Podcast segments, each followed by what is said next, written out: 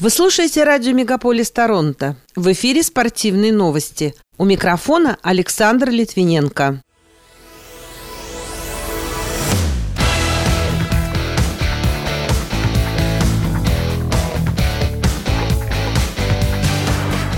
Британская Колумбия не будет участвовать в конкурсе за проведение зимних Олимпийских и Паралимпийских игр 2030 года. Монреаль Канадиенс готов обменять нападающих Дадонова, Хоффмана и Друэна. Александр Овечкин установил новый рекорд по числу заброшенных шайб за одну команду, обойдя канадца Горди Хоу. Дмитрий Бивол победил Хильберта Рамиреса в бою за звание чемпиона мира по боксу по версии Всемирной боксерской ассоциации, а биатлонистка Ульяна Нигматулина ждет рождения ребенка.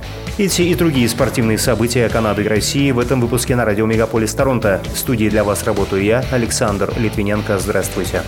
Правительство Британской Колумбии объявило, что не будет участвовать в конкурсе на проведение зимних Олимпийских и Паралимпийских игр 2030 года. По словам министра туризма, искусства, культуры и спорта Лизы Бир, правительство должно было рассмотреть эту заявку и взвесить все «за» и «против». Она убеждена, что затраты на проведение соревнований составят миллиарды долларов и поставят под угрозу способность правительства решать проблемы жителей самой Британской Колумбии. Также Бир напомнила об обязательствах по проведению чемпионата мира по футболу 2026 года и игр Invictus 2025 года.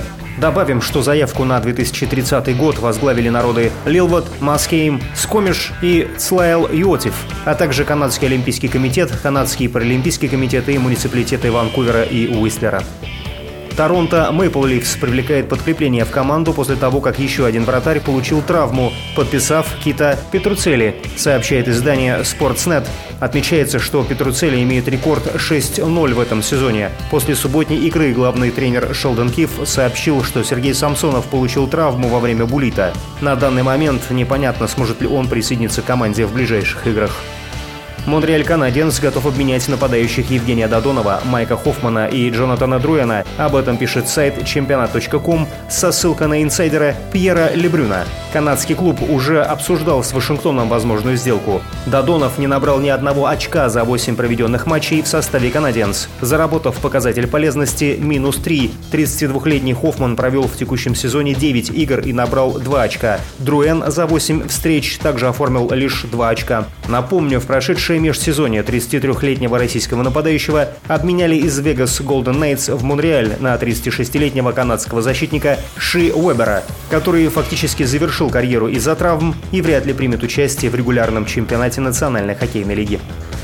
Нападающий Вашингтона Александр Овечкин забросил 787-ю шайбу в регулярных матчах НХЛ и установил новое достижение по их числу за одну команду.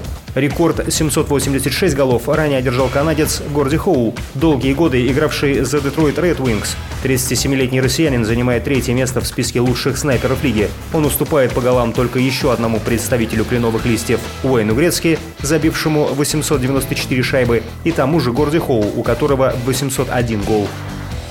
Райан Рейнольдс заинтересован в приобретении Оттавы Сенаторс. После смерти бизнесмена Юджина Мельника, который владел клубом почти 20 лет, права перешли его дочерям, 21-летней Анне и 19-летней Оливии. Однако они не решились брать на себя такую ответственность и рассматривают вариант продажи Сенаторс за 655 миллионов долларов. Известный голливудский актер уже проявил заинтересованность в приобретении. У 46-летнего Рейнольдса, который родился в Ванкувере, уже есть опыт инвестирования в спорт. В прошлом году они вместе с коллегой коллегой по цеху Робом МакКелхани спасли от банкротства и купили валийский футбольный клуб «Рексхэм», ныне выступающий в пятом дивизионе Англии.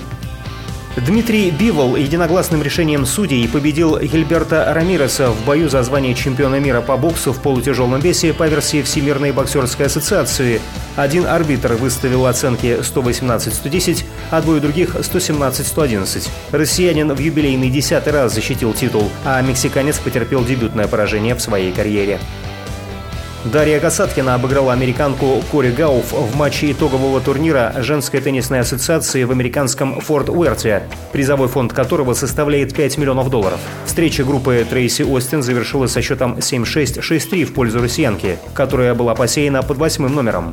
Встреча продолжалась 1 час и 42 минуты. На счету Касаткиной две подачи на вылет, 6 реализованных брейкпоинтов из 10 и две двойные ошибки.